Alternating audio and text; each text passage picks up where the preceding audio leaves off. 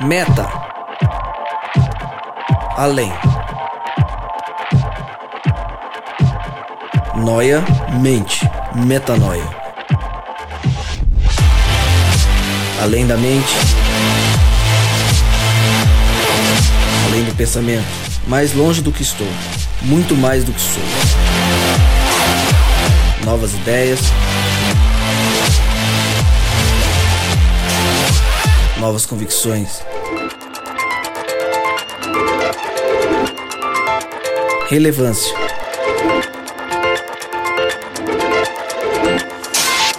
Plenitude. A busca pelo ideal.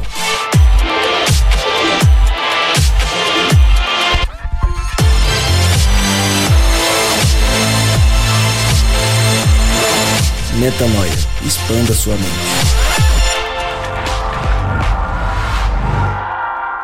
Seja muito bem-vindo. Começa agora mais um podcast Metanoia. Esse, o podcast Metanoia número 51. Exatamente. Chegamos ao Metanoia 51.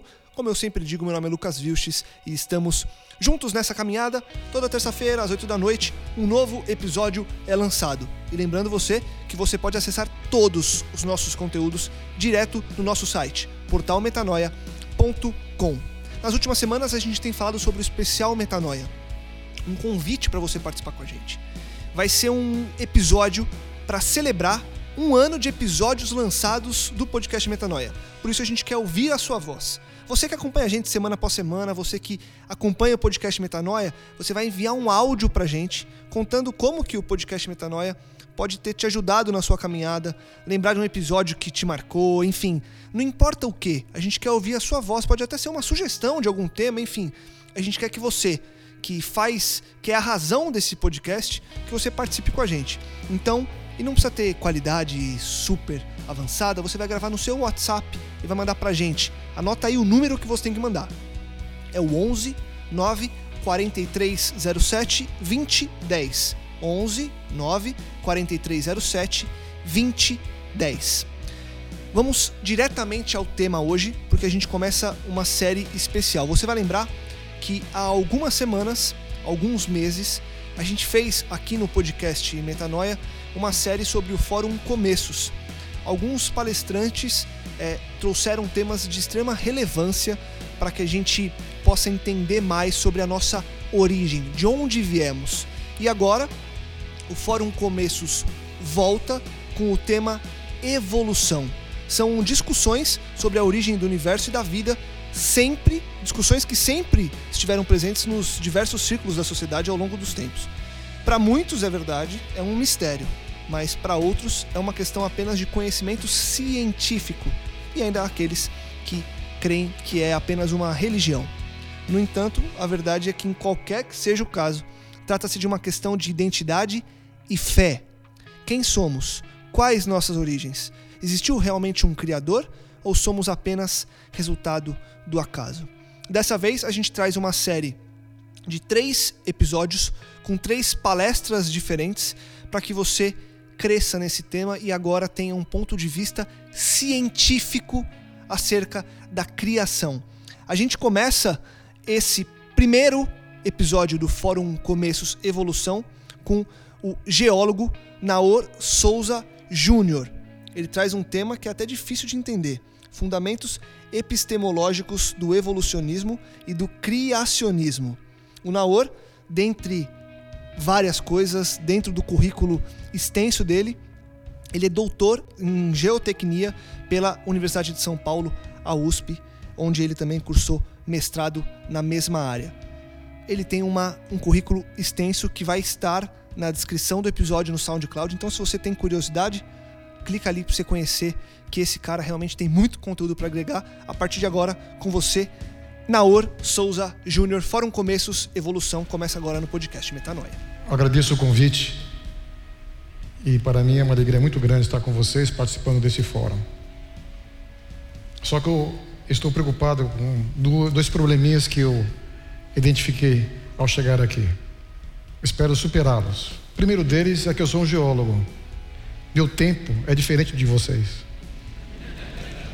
E aqui eu tenho realmente uma prisão aqui, é um cronômetro aqui. Eu não sei o que eu faço com isso. Dá vontade de tirar ele daqui. O segundo é que eu tenho que concorrer com o Face. Espero que a minha face não é tão interessante como o Face. Eu gosto de interagir com os meus alunos. É, eu creio que o tema é muito amplo para ser abordado num tempo tão curto como esse. É, se algum geólogo, biólogo ou filósofo estiver aqui, espero ter um tempinho maior para conversarmos depois. Eu vou ter que ser bastante é, conciso na minha apresentação. É, o primeiro slide é o título Fundamentos Epistemológicos do Evolucionismo do Criacionismo. É, esse tema me chama muito a atenção, de um tempo para cá. E eu confesso que me sinto no dever de levar é, esse tema, não só num ambiente como esse. Vocês perceberam pela minha experiência acadêmica que eu, durante 20 anos eu fui aluno, aluno pesquisador e professor da Unesp e da USP. E eu tenho um compromisso com é, os meus amigos geólogos e biólogos que têm uma visão diferente da minha. Esses 20 anos, realmente, eu aprendi o que é evolução. E, infelizmente, o evolucionismo é apresentado como ele realmente é. é eu gostaria de ter tempo para falar um pouquinho sobre os aspectos biológicos ligados ao evolucionismo, muito embora não seja biólogo. É porque na biologia que realmente existe um, uma atuação maior, um interesse maior pela filosofia da biologia. A filosofia da geologia é, é pouco valorizada, infelizmente, nos meus acadêmicos. E eu vou tentar realmente definir aproximadamente o que é evolucionismo, mas com base no, em conceitos, em princípios da geologia. Se eu tivesse mais tempo, a biologia seria fundamental para isso. Então, é, eu procurarei realmente ser rápido e, e colocar no final é, um exemplo é, da própria geologia. Muito bem, é, eu vou usar o próximo slide aqui para mostrar para vocês é, uma, uma frase famosa é? É, da geologia: o presente, uma chave para o passado. Será que realmente é? Será que aquilo que eu analiso hoje no campo da biologia e geologia, mais especificamente na geologia, pode me ajudar a entender o passado geológico? Então eu vou procurar é, utilizar essa frase sob a ótica da estrutura conceitual evolucionista, inicialmente. É, eu vou colocar um quadro, eu vou usar muitos slides, eu creio que isso não é tão interessante, eu tenho que interagir bastante com vocês que estão aí em cima. É, aí está, rapidamente, vejam, é, eu faço questão de vocês acompanharem o que está escrito aí.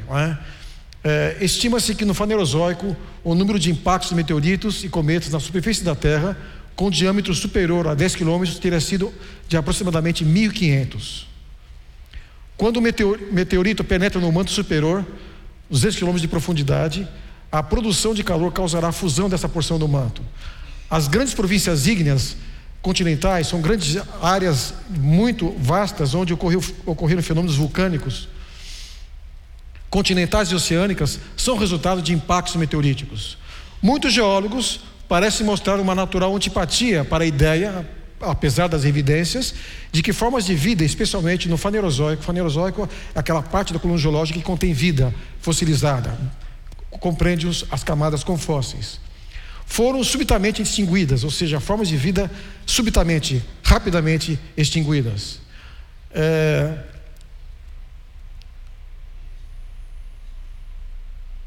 A coluna estratigráfica do Fanerozoico foi controlada ou mesmo determinada pela incidência de eventos impactantes. Ou seja, dezenas desses eventos, eventos meteoritos em áreas oceânicas e continentais coincidem com limites estratigráficos. Mais é, uma ênfase nesse pensamento último. Podemos, só podemos concluir que os principais eventos impactantes, cometas e meteoritos, controlaram, conduziram e determinaram a história geológica da Terra em todo o Fanerozoico. Quando um geólogo lê isso, ele se assusta. É, Price morreu em 2005. Eu lamento não ter conhecido Price e conversado com ele pessoalmente. As ideias dele são muito parecidas com aquilo que eu enxergo é, na geologia. Ele colocou aí quatro fenômenos geológicos globais que afetaram toda a superfície da Terra. impactos meteoríticos, tectônica de placas, é, vulcanismo é, fissural envolvendo toda a superfície da Terra e mortandade em massa. Esses quatro fenômenos geológicos globais, eles são tratados de uma maneira um pouco diferente e que dificulta entendermos o que realmente ocorreu aqui na Terra no passado. Então, esse é um texto básico. É, se alguns geólogos se interessarem, esse livro está disponível na internet, inteirinho. E eu creio que todo geólogo devia conhecer esse livro. Esse geólogo Price, ele tinha uma visão, eu diria, muito à frente é, do seu tempo. Ele já teve que lutar no início da sua carreira com algumas ideias que prevaleciam. Aí nós podemos citar o livro de Thomas Kuhn, A Estrutura das Evoluções Científicas, é? onde é, Kuhn fala sobre a força de um paradigma.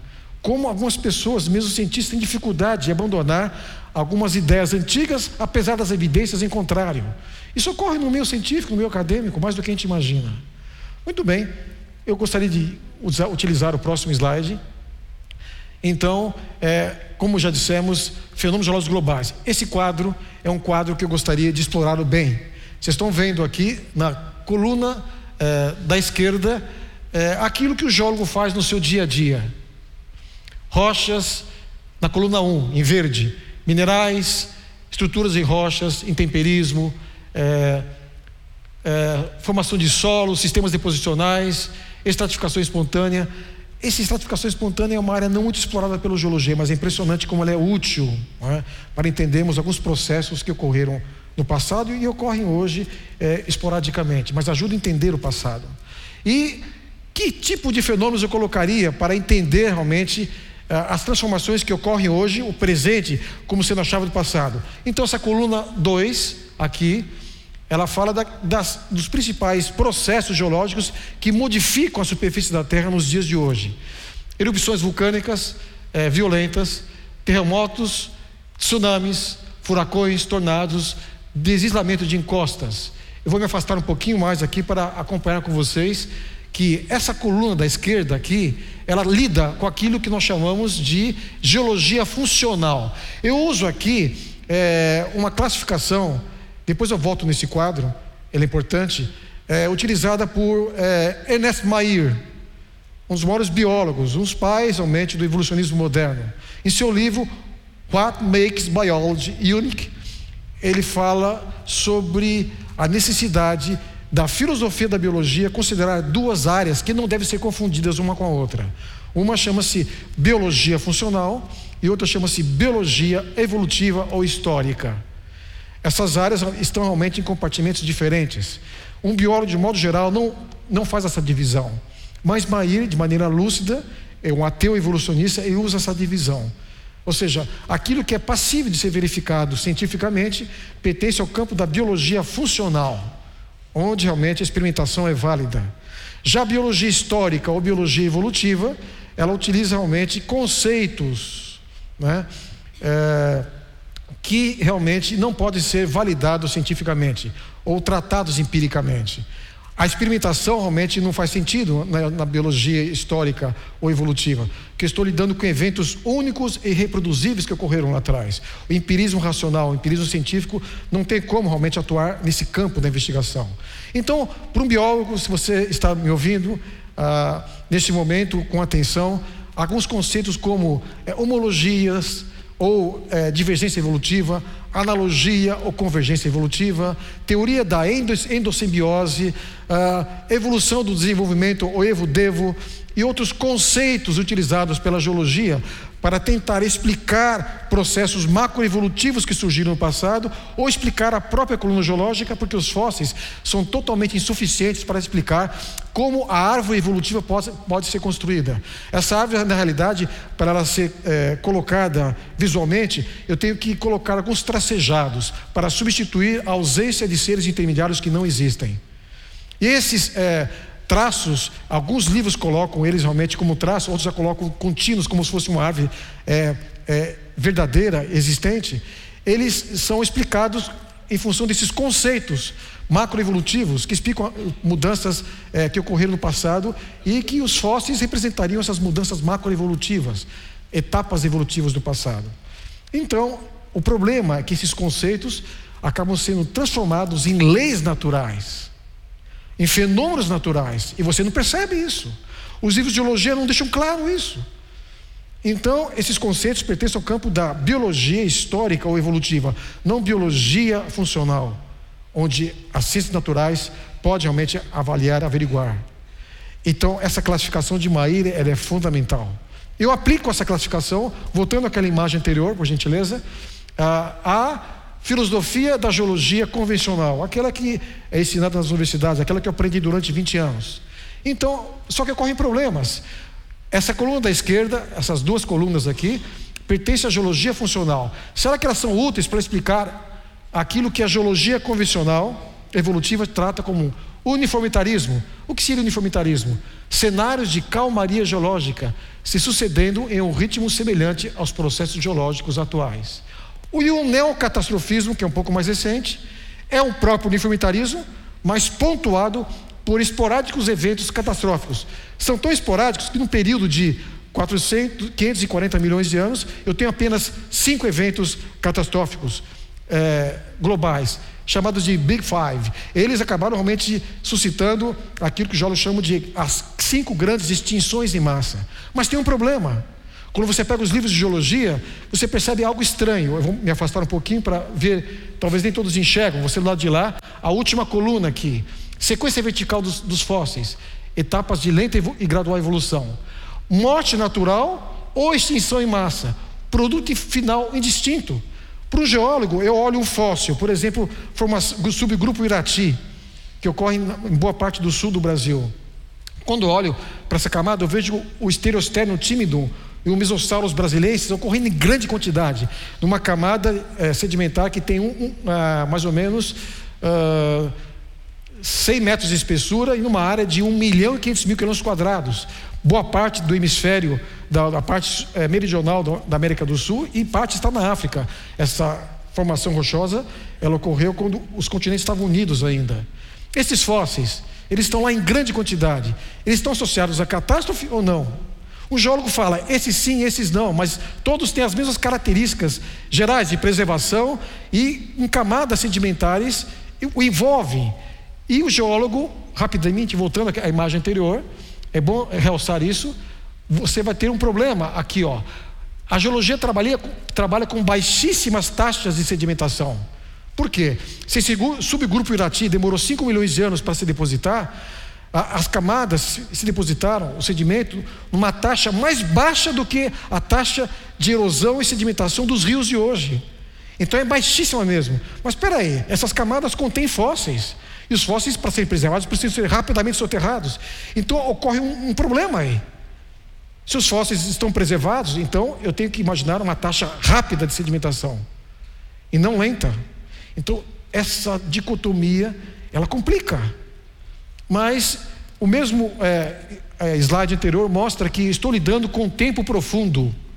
É? Eu tenho uma origem é, da Terra através de acreção planetária, como se todos os planetas do sistema solar foram formados por meteoritos que foram caindo, se acumulando. A pergunta: por que o cinturão de asteroides não gerou um novo planeta?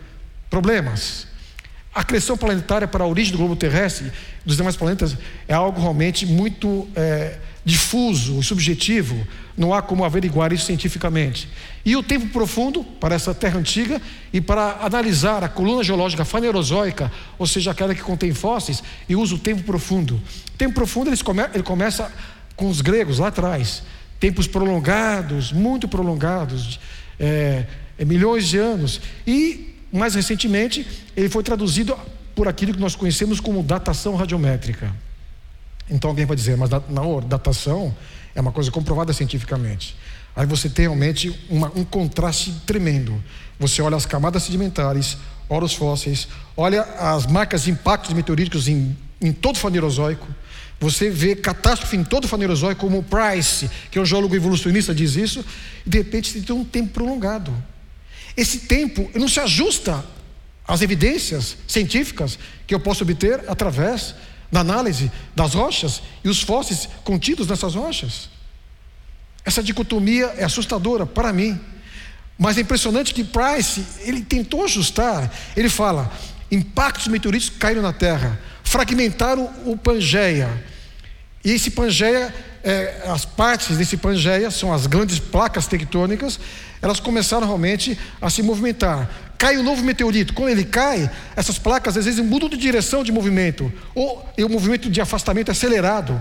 Ele coloca um dinamismo muito grande, associando impactos meteoríticos com a tectônica de placas.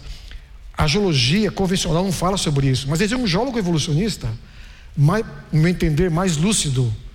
Isso para mim é muito óbvio, mas algo estranho ligado ao tempo profundo afetou também a biologia evolutiva e para mim é um grande empecilho para conhecer a verdadeira história da coluna geológica fanerozoica ou dos próprios fósseis.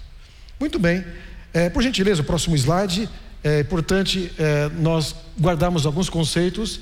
Um X mostrando que os fósseis não podem ser explicados, no meu entender, através do uniformitarismo e do tempo profundo. É? E uma seta mostrando realmente incompatibilidade. Eu estava em Curitiba, na Universidade Federal, como eu disse para vocês, eu tenho estado nas universidades públicas com frequência. Há algum tempo atrás estive na Federal de Florianópolis e também na Paraná, na reitoria do curso de uh, uh, lá da, da, da, Federal de uh, em Curitiba, no anfiteatro da reitoria. E um aluno chegou para mim, não, você está falando algumas coisas aí que parece ir mais para o lado do criacionismo. Eu não falei nada sobre criacionismo até agora. Minha argumentação é puramente científica e também um pouco filosófica, não deixa de ser. Muito bem. Ela me disse: Você está sendo um proselitista cristão. Eu falei: Não, eu não falei a palavra criacionismo, falei a palavra Bíblia de Deus até agora. É, mas eu sei onde você vai chegar.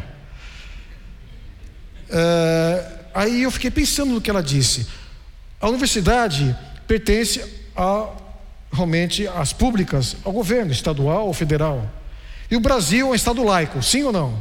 Sim. Então eu, eu pensando realmente nessa garota, por gentileza, eu coloquei essas conclusões aqui.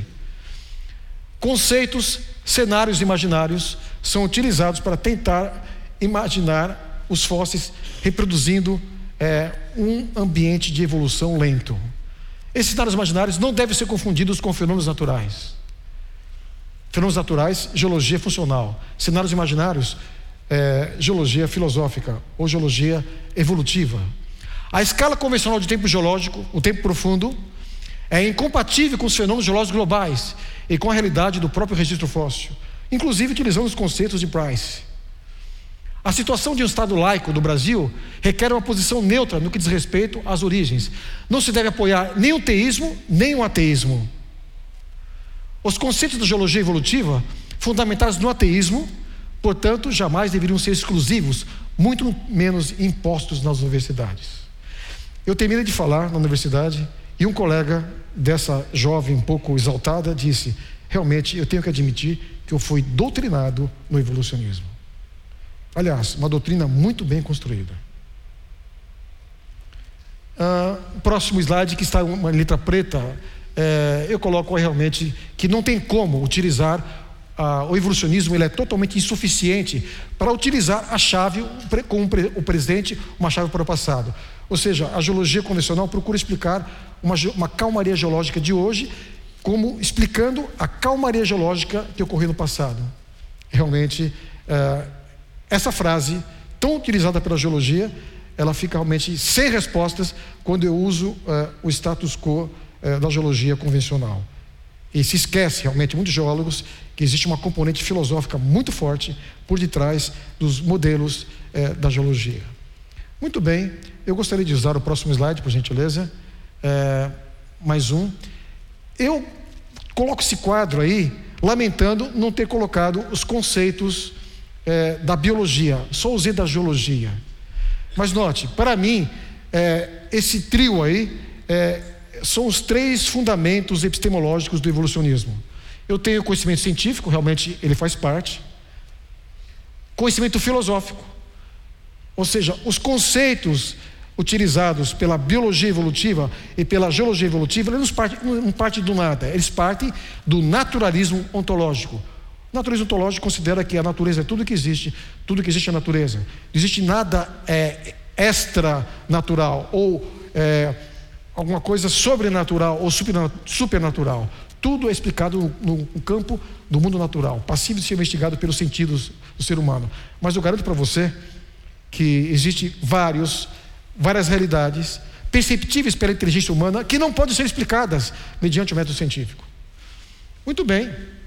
Esse conhecimento filosófico que ele é praticamente ele não aparece, ele é velado, é ele que realmente é, é, motiva a, a, a construção de o conceito de seleção natural e uniformitarismo. No, campo da, da, biologia, da geologia, seria o uniformitarismo, o tempo profundo, que não se ajusta à realidade do próprio registro fóssil. E a seleção natural, percebo, eu coloquei seleção natural entre aspas. Essa seleção natural é aquela que faz parte do nosso dia a dia, que a gente vê a cada momento. Temos que produzir novos antibióticos, porque surgem novos vírus, novas bactérias, os seres mudam, surgem mutações, seleção natural. Essa seleção natural é real. Essa, entre aspas, ela não é. Só que quando ela é utilizada para justificar os fósseis como representando é, etapas evolutivas, e aqueles conceitos, homologia, analogia, gradualismo, é, saltacionismo, aí você percebe que a seleção natural aparece aí com uma nova roupagem. Ela tem poderes realmente extraordinários. E Darwin, ele falou isso lá atrás, mas até hoje as pessoas usam, sem perceber. Né? É, que a seleção natural, segundo Darwin, é um poder que age silenciosamente um poder sem limites, é, escolhendo realmente situações vantajosas, desprezando as é, prejudiciais, promovendo assim o aperfeiçoamento dos seres. Muito embora as linguagens sejam distintas hoje, essa seleção natural ligada à macroevolução, diferente da seleção natural verdadeira associada à microevolução, então essa realmente prevalece. E finalmente, mais um próximo slide, eu coloco aí a, a minha definição hoje de evolucionismo. Evolucionismo não é uma teoria científica, é um paradigma em que são feitas tentativas é, de muta conciliação entre o conhecimento científico e os conceitos derivados do naturalismo é, filosófico. Eu coloco filosófico, não ontológico, porque eu consigo identificar os outros tipos de naturalismo é, na, nos conceitos evolutivos. Ou seja, naturalismo é, teleológico, naturalismo vitalista, você vê uma série, né? mas é o ontológico que é o mais é, presente. Ou seja, o que é um paradigma? Já que o evolucionismo é um paradigma, conjunto de pressupostos é, conceituais e metodológicos incorporados por uma tradição de trabalho científico durante um certo tempo. Então, percebam, isso realmente define é, evolucionismo. Fica claro, realmente. E quando você define evolucionismo dessa maneira, aí alguns cristãos estavam preocupados com o evolucionismo teísta, as coisas ficam claras. Por quê? Porque se o evolucionismo for uma teoria cientificamente comprovada, eu sou cristão, eu creio em Deus e creio na Bíblia. Então eu vou ter que conciliar, como cientista honesto e cristão, evolucionismo, Deus e a Bíblia. É o que está sendo feito. Muitos cristãos estão migrando do evolucionismo ateísta e indo para o evolucionismo teísta. Eu diria que o evolucionismo teísta é mais é algo que inconcebível o próprio evolucionismo ateísta, o convencional, ele é mais lógico. Por quê? Porque o evolucionismo ateísta não realmente corresponde a uma teoria científica. A definição é aquela que eu coloquei aí. Muito bem. Então, finalmente, aparece uma faixa amarela, próximo slide. Esse paradigma das origens, o evolucionismo, ele é inconsistente. Portanto, deverá ser abandonado e substituído por outro. Eu gostaria de ter tido tempo para falar um pouquinho mais para chegar a essas conclusões. Isso faz parte do meu livro, Uma Breve História da Terra. Está na terceira edição, em, em produção. E lá eu tenho mais tempo para de, detalhar. Num capítulo intitulado Investigando as Origens. E é fundamental entendermos que ah, as origens, ah, quando eu procuro entender o que ocorreu no passado, eu ultrapasso o campo da investigação científica. Eu vou usar uma componente não científica. A componente não científica do evolucionismo é filosófica e tem um nome: naturalismo filosófico ou naturalismo ontológico. Ok, mas existe outra maneira? A pergunta, próximo slide, mostra a geologia. O presente como achado do passado. Vamos buscar um outro paradigma para realmente represente realmente essa frase que ela possa ser utilizada. Que tipo de presente eu devo analisar, o que ocorre hoje, para entender o passado geológico? Muito bem, eu vou para o próximo slide. Mais um. Aqui eu tenho um vídeo. Preste atenção nesse vídeo. Isso ocorreu em Chelyabinsk, é, há pouco tempo atrás e espero realmente que você consiga lá passar esse vídeo aí. Tudo bem? Pode clicar nele aí. Ok. Uh, se estiver aberto, ok. A NASA conseguiu reproduzir o trajeto desse meteorito. Continua. Vou falando junto. Abaixa só um pouquinho o volume. Chelyabinsk, a, a data está aí, é? ele se aproximou dessa região, vindo do espaço, e ele realmente é, explodiu no espaço. Não chegou a cair na Terra. Esse sujeito teve sorte. Essa luz foi mais forte do que a luz do sol, ofuscou. E ele realmente verificou isso, tirou essa imagem fantástica. É, isso explodiu na atmosfera e é, acabou trazendo é, resultados impressionantes. Muito bem, é, pode passar para o próximo slide, por gentileza, e vamos ver rapidamente o que ocorreu. A trajetória do slide. Você consegue passar para o próximo slide, por favor? Pode cancelar o vídeo e para o próximo slide. É, onde mostra os efeitos desse impacto meteorítico que não chegou até a Terra. Está aí realmente lugar, um pedaço dele. Ele explodiu no ar. A frente de deslocamento de ar acabou destruindo casas e mil e poucas pessoas tiveram realmente que dar entrada em um hospital. Ele não atingiu a terra. Ele é pequenininho. Acredite que ele tinha mais ou menos o tamanho dele aí, é, 570 quilos. Não é? Mas comparando com a bomba que caiu em Hiroshima, ele realmente é, tem muito mais energia do que a bomba de Hiroshima. Mas ainda bem que ele explodiu fora da atmosfera. Mas um pedaço caiu num lugar que tinha uma camada de gelo foram lá e resgataram esse pedaço aí de 570 quilos. Esse é o meteorito que caiu na Terra recentemente. Mas de vez em quando cai algum. E no passado? Caíram meteoritos? Eu vou usar uma sequência de slides agora, rapidinho. É, próximo slide, por favor. Para vocês realmente imaginarem. É, primeiro slide aqui é a distribuição das crateras de impactos meteoríticos em toda a superfície da Terra. Percebam que parece que os meteoritos caíram mais na Europa e nos Estados Unidos. Eles escolheram não, é que lá tem mais dinheiro. E eles exploram melhor a sua superfície. A geologia é levada mais a sério. Eles encontraram mais crateras de impacto. Mas essa distribuição é pequena ainda. Aqui certamente existe muito mais. Aqui também na Ásia. Aqui, tem, com mais recursos, eles conseguem realizar mais trabalhos, mais prospecção geológica descobriram mais. Mas já encontraram centenas de crateras de impacto. Ou seja, houve uma chuva de meteoritos aqui na Terra no passado. Atingiu todo o sistema solar. O que, que é isso, professor? Preste atenção. Próximo slide. Vai jogando eles aí. Ok, todos de uma vez, ótimo. Uh, esse no Arizona, volte um pouquinho, por favor, o anterior. É, eu vou aproveitar aqui, é, ficou de falar isso depois, mas dia 17 é, eu estou indo com um grupo de é, pessoas interessadas para o Grand Canyon, para uma excursão. É, eu vou ser guia dessa excursão eu vou dar uma interpretação para o Grand Canyon diferente. Eu já estive lá, é um lugar fascinante. É, essas excursões têm aberto, ainda tem algum, tem duas vagas, me parece, mas quem sabe pode ser ampliadas.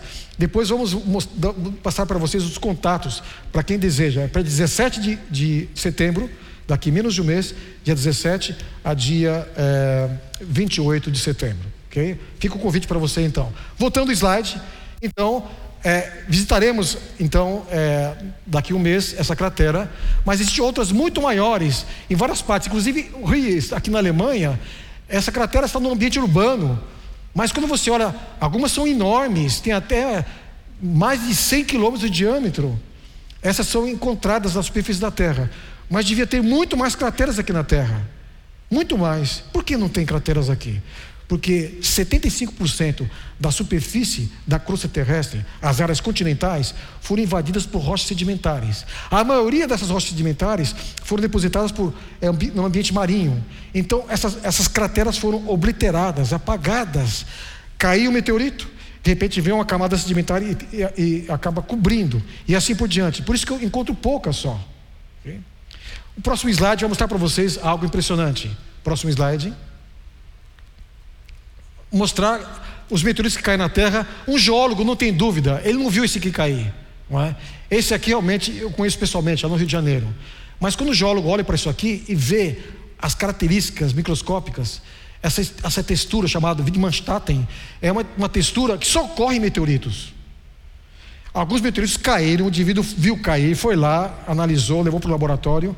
É? E outros você não viu, só tem o material disponível na crosta. E quando o geólogo olha, ele sabe: isso aqui não é daqui, é ET, veio de fora. É? Isso veio de fora. O que é interessante, eu falei em ET, que alguns geólogos e biólogos não encontram razões para a vida ser originada aqui na Terra, o primeiro ser vivo. Então, naqueles cenários imaginários, filosóficos, eles têm que imaginar que a vida surgiu de fora, então. Então imagine um microorganismo agarrado naquele meteorito, saindo de uma temperatura 0 grau Kelvin, menos de 73 graus Celsius, uh, uh, Kelvin, entra na atmosfera da Terra, ele está lá grudadinho, sobreviveu. É? De repente a temperatura, a, a, o fragmento entra em contato com a atmosfera, a temperatura vai para milhares de graus Celsius, ele resiste, cai na Terra e a vida começa aqui na Terra. Ele sobreviveu. Então, esses ETs aí, segundo alguns, trouxeram seres vivos de fora. É a teoria da panspermia. Isso está mais para ficção, filosofia do que para, certamente para ciência. Próximo slide, por gentileza. Eu vou usar muitas imagens no próximo. Uh, essas crateras, além da estrutura circular, você vai encontrar grãos de quartzo multifraturados, microdiamantes, gotículas vítreas, concentrações anômalas de irídio, ferro e níquel. Você não tem dúvida isso aqui veio de fora, é o meteorito. Próximo slide, é importante nós. A Lua. Toda vez que você olhar para a Lua daqui para frente, você vai se lembrar disso aqui. Pega um, um, um binóculo comum, aquele que você usa para assistir as corridas de cavalo aqui pertinho. Tá? Então, aqui ó, aqui eu tenho uma estrutura grande, escura, outra aqui, outra aqui, tem três juntas aqui. E algumas menorzinhas. As maiores são escuras, as menores têm uma coloração mais clara. Já foram catalogadas mais de 30 mil estruturas de impacto é, na Lua. Mais de 30 mil. Mas isso é pouco, porque tem várias sobrepostas, uma em cima da outra, você não consegue contar todas. Pois bem, a pergunta que eu faço: esses meteoritos foram atraídos é, é, e caíram na Lua pela Lua ou pela Terra? Quem atraiu eles? Ou seja, em algum lugar do espaço, alguns corpos soltos sentiram uma atração irresistível a longa distância. Quem atraiu eles mais foi Júpiter, maior. É, é, Urano, Netuno também atraíram bastante. Vênus atraiu, a Terra também atraiu. E aqueles que chegaram na Lua foram atraídos para, pela Lua ou pela Terra? É lógico, pela Terra. Mas a Terra devia estar assim também, com aquelas marcas. O slide anterior, por gentileza, as máquinas, as marcas de crateras, não é? Mas por quê? Na Lua não tem água. Elas não foram apagadas. Caíram e a marca ficou lá. E, e os cientistas foram para a Lua e trouxeram amostras: irídio, férreo, níquel, quartzo multifraturado e aquilo que encontram nas crateras aqui na Terra tem na Lua. Então, mas só na Lua e na Terra? Próximo slide, vamos acompanhar os próximos slides, de maneira contínua. Olha as crateras de Mercúrio, Vênus, continua associadas a vulcanismo. Continua. Marte tem crateras e vulcanismo associado. Aqui um pedaço. É, Júpiter, os seus satélites cheios de crateras de impacto. Próximo. É, os satélites de Saturno, as partículas que envolvem é, o cinturão de asteroides, oriundas de meteoritos, ok? Que é, ultrapassaram o limite de Rocher, se fragmentaram e então fizeram, passaram a fazer parte é, do sistema é, Saturno e seus satélites. Outros. E a pergunta: será que esses impactos meteoríticos acabaram com os dinossauros? Até 1980, ninguém falava sobre isso. Eu me formei em 1980, subi o antigo. E não se falava nisso. Hoje, não só um meteorito, mas muitos meteoritos foram a causa da extinção dos dinossauros. Mas só dinossauros? Será que outros seres também não foram vitimados por os impactos meteoríticos? Imaginem, caindo meteoritos, vulcanismo associado, de repente eu tenho é, um ambiente bastante inóspito para a vida aqui na Terra. Próximo slide, vamos acompanhar o que diz aqui. No, nós vamos ver aqui uma coisa impressionante no próximo slide, por favor. Próximo slide. Vai contar para vocês algo que eu gostaria de estar ah, ah, assistindo hoje. Parece um pouco absurdo, mas a imagem é de um vulcão em erupção na Islândia. Dá para colocar o próximo slide, por favor? Ok. Você está vendo um vulcão na Islândia.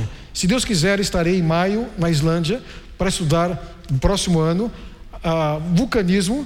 Pode até acelerar um pouquinho mais, não é? que esteve realmente em erupção. Uh, tá bom assim? O geólogo, em vez de fugir, ele vai em conta do vulcanismo. Eu gostaria de estar num vulcão em erupção, não é? E ele chega perto aí. Se você, a imagem não mostra, mas a boca do vulcão está aqui na frente. E o geólogo está lá, filmando. É? Isso aí realmente é algo que ocorre frequentemente na Islândia. E eu podia contar muitos eventos vulcânicos da Islândia. É, eu tenho um amigo geólogo, Birger Oscarsson, que realmente me traz muitas informações a respeito do vulcanismo da Islândia. É parecido com o vulcanismo que eu estudei é, no Brasil que fiz realmente meu mestrado, doutorado em cima de basaltos vulcânicos, que é o mesmo. Ó, o jogo está encostado aí, ó. É, eu gostaria de estar lá com ele, mas infelizmente eu estou aqui, não é? é. Então, isso não é, não é construção de imagem, isso é real, viu? Então, esse tipo de vulcanismo ocorre com frequência na Islândia. A Islândia é uma ilha vulcânica. Isso me faz pensar em como se formou realmente a ilha vulcânica da Islândia. Só que a, a Islândia está em cima do que? De uma cadeia de vulcões, chamado cadeia mesoatlântica. Essa cadeia mesoatlântica é um vulcão linear que tem apenas 20 mil quilômetros de extensão. A única parte desse vulcão em erupção é o ponto, a Islândia. O resto desse vulcão está extinto. Mas no passado, ele entrou em erupção, todo esse vulcão linear, com 20 mil quilômetros de extensão, e começou a formar o leito do Oceano é, Atlântico. Então, todo o leito do Oceano Atlântico, embaixo uma pequena camada sedimentar que está mais na superfície, é do mesmo material que ocorre na Islândia, o mesmo que eu estudei. Então, imagine vulcanismo atingindo não somente um ponto como esse, mas imagine essa fumaça e lava saindo de um vulcão com 20 mil quilômetros de extensão linear. Está no meio do Atlântico, é chamada cadeia mesoatlântica, está submerso. Agora você tem que imaginar que não é só esse vulcão linear. Se eu for no Pacífico, eu encontro outro, com milhares de quilômetros. Se eu for no Oceano Índico, eu encontro outro. Essa rede de vulcões, vulcões lineares, ela tem mais ou menos 70 mil quilômetros. Daí saiu lava que formou o assoalho do Oceano Atlântico, Pacífico e Índico. Esse vulcanismo é muito mais violento do que esse. Esse vulcão que vocês estão vendo aí é parecido com aquele que em 2010 acabou realmente resultando. Próximo slide vai mostrar para vocês. Passa para o próximo, por gentileza. A imagem impressionante ocorreu em 2010 e apagou os aeroportos da Europa, lembram? O prejuízo foi muito grande, é? É, mas esse é um vulcanismo pontual. No passado, na Islândia e no mundo inteiro, o vulcanismo foi muito mais violento. Como eu sei disso? Que as camadas sedimentares que contêm fósseis, que contêm marcas de meteoritos, entre uma camada e outra, e cortando as camadas, tem rochas vulcânicas. Esse processo foi simultâneo à, deposição das camadas e a formação de fósseis, e a deposição de animais, rapidamente. Está percebendo? O quadro é parecido com o quadro de Price. É, ele coloca quatro fenômenos. Próximo. Vamos ver o próximo então. Vamos passar para o próximo slide. Olhem só. O pontinho da Islândia está aqui. É? Ah, esse aqui eu conheço pessoalmente também. É, Estados Unidos, Basaltos Rio Colômbia. Esse aqui é minha carreira acadêmica, eu construí em cima desse vermelhinho aqui. O vermelhinho aqui, aqui, aqui. Olha o resto aqui. Olha só quantos vulcões entraram em erupção no passado de maneira muito mais violenta. A área Aqui onde a rocha está depositada é 1 milhão e 500 mil quilômetros quadrados. E o mesmo material que ocorre aqui, ocorre no oceano. Foi contínuo esse vulcanismo. Mas essas províncias ígneas, que retratam uma calamidade global, vulcânica no passado, elas cortam as camadas sedimentares que têm marcas de meteoritos e que contêm seres fossilizados. Percebam, a história é uma só. Agora, a próxima imagem vai impressionar mais você ainda. Você vai ver o que é vulcanismo. Por gentileza, é, esse é da Islândia. Eu estou conversando com o geólogo islandês daqui, nos basaltos do Brasil, que são os mesmos da Islândia. Próximo slide, por gentileza. É, mostrando realmente que houve um rápido resfriamento desses derrames. Rapidamente. Próximo slide. Aqui, Estados Unidos e Brasil também são muito semelhantes, quimicamente, mineralogicamente, é a história mesma, uma história catastrófica. Próximo slide. Uh, mais um slide. nós vamos ver então algo interessante. Havia um continente, esse continente começa a se afastar em relação ao outro, e o que acontece em seguida? Próximo. Esse é o vulcanismo. Esse é material vulcânico que está na superfície da Terra. É pouco? De onde ele saiu? Olha os vulcões aqui. Olha a cadeia de vulcões lineares aqui. Eu tenho a pontinha só aqui hoje. Esse vulcanismo ocorreu no passado. E ao mesmo tempo que ele ocorreu, houve a separação. Essas setas, elas falam da tectônica de placas. O que é tectônica de placas? É a fragmentação é, do Pangeia, e essas placas litosféricas, elas se movimentam até hoje. O movimento de hoje são centímetros por ano, mas o suficiente para gerar tensões que, por sua vez, geram terremotos. Na, na São Francisco, na Turquia, é, no Chile, em outras partes onde tem as placas se encontrando de maneira compressiva. Ok? Vocês estão vendo esse vulcanismo vermelho aqui é, ocorreu na mesma época em que está, as rochas sedimentares estavam sendo depositadas, contendo realmente seres sendo é, é, soterrados e meteoritos caindo na Terra. Aliás, os meteoritos é que provocaram tudo isso aí, praticamente. Eles abriram, essas fendas foram provocadas por eles. É? Então você vê os quatro fenômenos de Price sendo claramente é, entendidos: impactos meteoríticos, tectônica de placas, vulcanismo global e mortandade em massa. Eu colocaria mais dois fenômenos globais. Próximo. Vamos lá? Mais um. Olha, será que dá para movimentar? Esse slide da direita, ele quando dá um clique nele, ele se movimenta sozinho. Pena que está estático aqui, mas é um programa onde você vê ah, rapidamente ah, as placas se formando. Se desse realmente dar um clique aqui, eu não sei se ele pode funcionar eh, de maneira movimentada, mas mostrando realmente que esse Pangeia se fragmentou. E aqui vocês estão vendo a fissura que deu origem à grande cadeia mesoatlântica, por onde saiu muita lava no passado. E hoje só um pontinho aqui na Islândia, não é? lá em cima, no Atlântico Norte. Próximo slide, rapidinho. O tempo está esgotando, meu tempo geológico está tá longe de ser esgotado, mas tudo bem. É, aqui, quando eu vejo impactos meteoríticos, é, eu vejo é, é, tectônica de placas, as placas se movimentando de maneira muito mais rápida do que hoje. Quando eu vejo é, vulcanismo global, o que acontece com os seres que estavam vivendo aqui? Evidentemente, são aqueles que estão nas camadas sedimentares. Estão lá guardadinhos, fossilizados. Muito bem. Próximo slide, por favor. Mais um. Então, eu tenho aqui, volta um pouquinho, volta um pouquinho. Eu tenho os quatro fenômenos: impactos meteoríticos, tectônica de placas, erupções vulcânicas e mortandade ou extinção em massa. Agora, esses seres ficaram expostos assim? Não. Eles estão hoje dentro de camadas sedimentares. Como se forma uma camada sedimentar? A geologia convencional diz que os, os rios levando sedimento para o mar ou para algum lugar lentamente, esporadicamente pode soterrar um ser e gerar fósseis. Mas os fósseis, quando se vê fósseis de dinossauros, como eu os vi na formação é, Morrison nos Estados Unidos, eles começam desde o Canadá até o Texas, uma camada com 100 metros de espessura, repleta de fósseis. Espera um pouquinho, se eles estão lá, eles foram rapidamente soterrados. Olha esse vídeo aqui. Esse vídeo ele é trágico, mas é importante. Então, por gentileza, passe esse, esse vídeo que é, você não pode esquecer essa imagem. É? Ela foi gravada. Você está olhando aqui o Japão. Aqui existe uma frente de ondas é, carregando tudo pela frente. Pessoas, casas, sedimentos, tem um córrego pela frente, eles atravessam e olha a velocidade. Eu tenho que olhar para isso, para entender como as camadas sedimentares foram formadas no passado.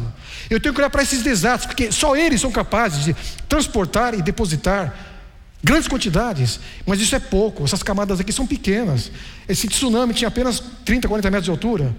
No passado, tsunamis muito maiores. Então, olha, esse, essa camada se depositando aqui, levando tudo pela frente. Eu tenho que olhar para esse presente para entender o passado geológico. É esse tipo de presente que eu preciso analisar. É? Então, eu tenho que olhar para os desastres atuais para entender o passado. Próximo slide, por gentileza. É trágico isso aí, mas essa imagem me ajuda a entender a geologia. Então, eu tenho morte generalizada mas essas ondas foram poucas. E essa camada sedimentar é pouca também, porque muitos seres ficaram expostos. Se eu tiver várias delas, esses seres vão acabar sendo soterrados. Então eu tenho uma pálida ideia ao olhar para isso no que ocorreu no passado. Próximo slide, por favor. Muito bem, vamos para o próximo. Ah, quando eu vejo, não aquele, aqueles escombros do Japão, que trágica, tragédia, um barco em cima da casa, pessoas realmente expostas, mortas, não é? Eu, eu, vejo que o, que provocou foi um tsunami, tsunamis de 10, 15, 20 metros no máximo de altura. Só que o geólogo sabe que quando cai um meteorito, eles caíram. Em corpos de água que existiram no passado, em mares primitivos, eu vou ter o quê? Eu vou ter ondas com centenas de metros e com quilômetros de altura. Então vocês estão vendo aqui, o dinossauro aqui está ouvindo um barulho estranho, ele, ele nem pode olhar para o lado, se olhar para o lado ele já desmaia. É? Essa onda aqui tem centenas de metros, e aqui à esquerda ela leva tudo pela frente. Eu tenho rochas, o fogo ainda do calor originado pelo impacto meteorítico. Essa onda tem quilômetros de altura. Ela carrega blocos de rocha, ela carrega, carrega sedimentos, é, é, também plantas, e isso com que velocidade? Essa onda se movimenta e para durante um período de milhões de anos? Não. É aquela imagem, volta essa imagem. Os livros de geologia, se colocar essa imagem, que muitos geólogos enxergam ela no livro, os livros de geologia precisam ser reescritos. Por quê?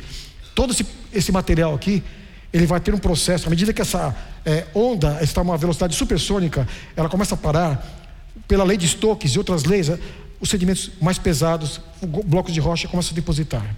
Mais para frente, quando está quase parando, material mais fino, mais leve, começa a depositar. Então você vai ter uma deposição de material, fósseis, sedimento, blocos de rocha. Não digo fósseis, seres vivos, depois que eles fossilizam. Tá? Os fósseis vêm depois.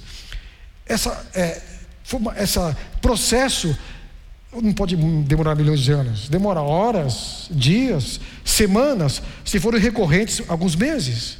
Então, eu tenho, vocês viram lá, cinco fenômenos geológicos globais. Eu incorporei aos quatro de Price, que eu já mencionei, mais um, que são mega tsunamis, que realmente ocorreram na Terra. Ninguém pode negar isso.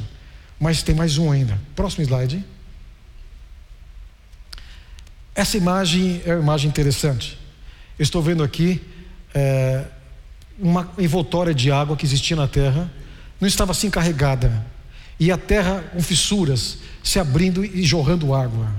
Quando você olha para esse esquema, parece que o geólogo sabe como as fissuras se abriram devido aos impactos, antes de a lava sair vulcânica, eu tenho realmente o que? Água, ela vem primeiro. Água, as fissuras jogando água, é? as fontes se rompendo. Ouça, a palavra minha é familiar. E parece que os fósseis representam um ambiente muito mais ameno no passado. Ou seja, boa parte dos fósseis que estão realmente na Antártida e outros lugares frios hoje, frios, são fósseis de seres que vi, eh, vivem em regiões tropicais hoje. Então, parece que o clima na Terra era muito mais ameno do que hoje. E o que provocaria, quem sabe, esse clima ameno é uma envoltória de água que existia em torno da Terra. Podemos comentar isso mais tarde. Então, de alguma forma, as janelas do céu se abrem. O que, que, é isso, não? O que você está falando aí? Essa palavra minha é familiar, mas não tem nada a ver com o que você está falando aí. Próximo slide. Vamos lá. Estou trabalhando com os slides aqui, não é? Opa! Será que existe fósseis se formando hoje em algum lugar? Esse slide também é trágico. O vídeo que vocês vão ver agora dói. Próximo. As cenas realmente são impressionantes. É, o vulcão Nevado del Ruiz, em 1985, entrou em erupção de madrugada à noite e derreteu a neve em volta da montanha. A lama veio do vulcão e soterrou uma cidade inteira, quase. A cidade de Armeiro. E aqui embaixo desses sedimentos existe 20, 23 mil pessoas soterradas. Algumas estão na superfície. As cenas aí realmente são cenas chocantes. Esses estão na superfície, mas alguns estão mais embaixo. Alguns realmente estão a 10 metros de profundidade, a 20 metros. Quem sabe se hoje alguém realizar uma perfuração em armeiro, vai encontrar algum ser em processo de fossilização.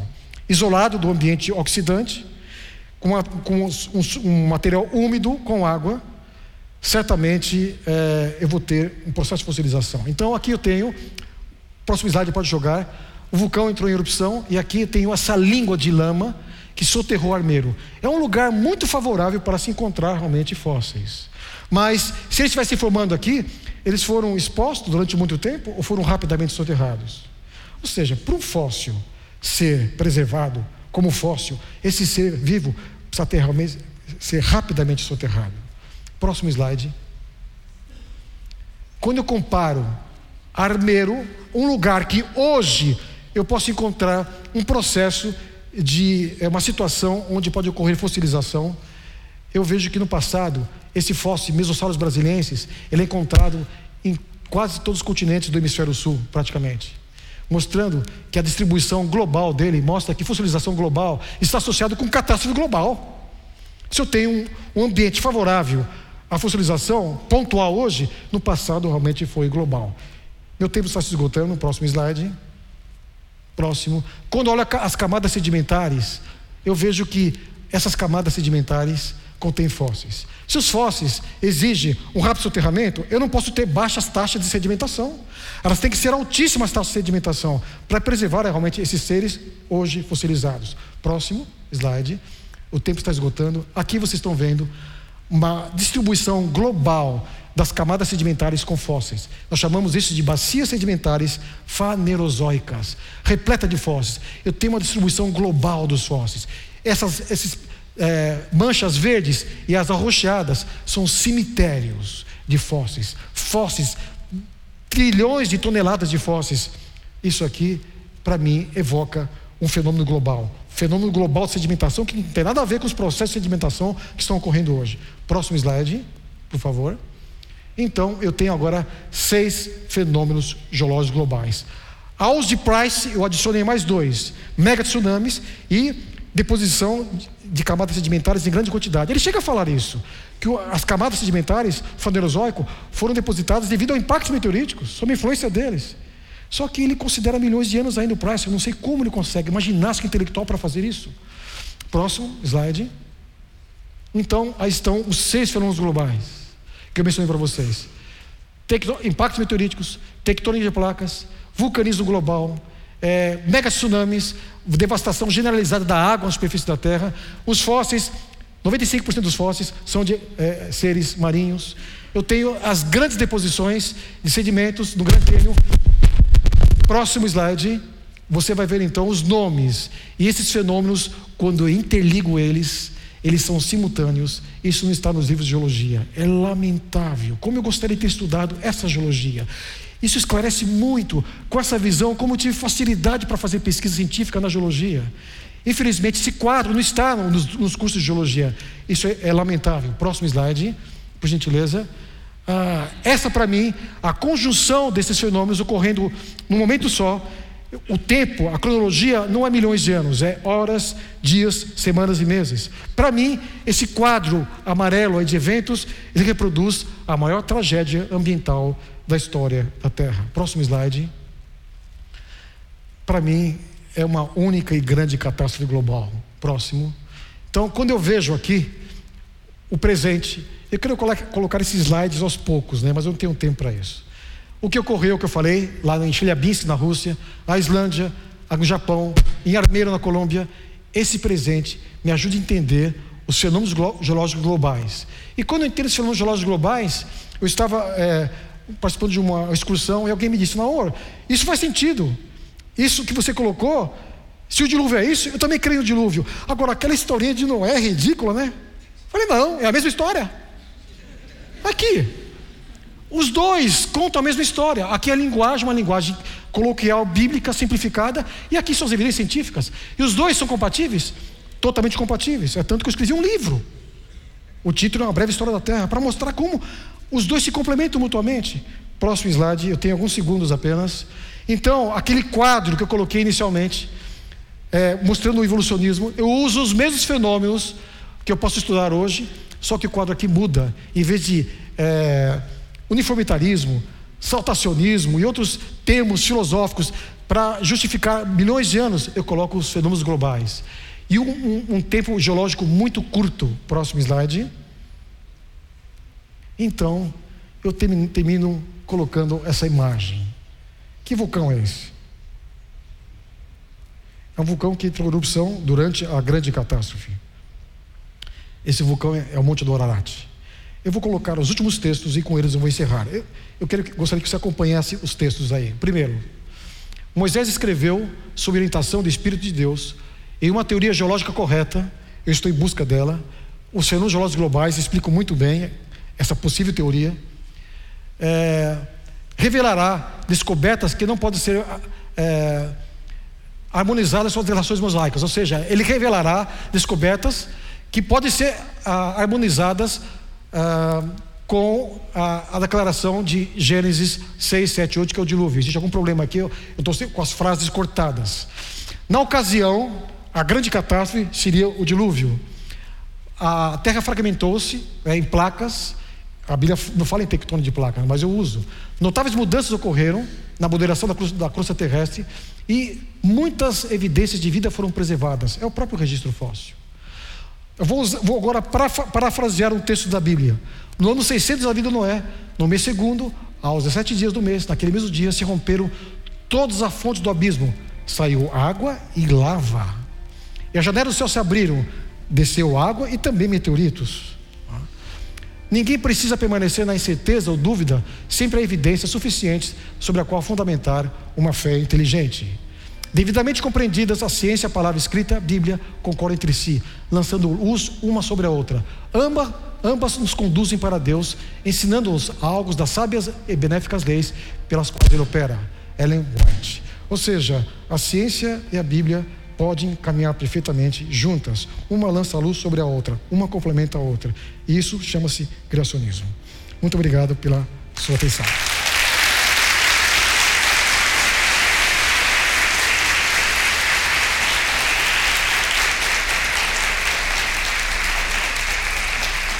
Bom, não acaba por aí.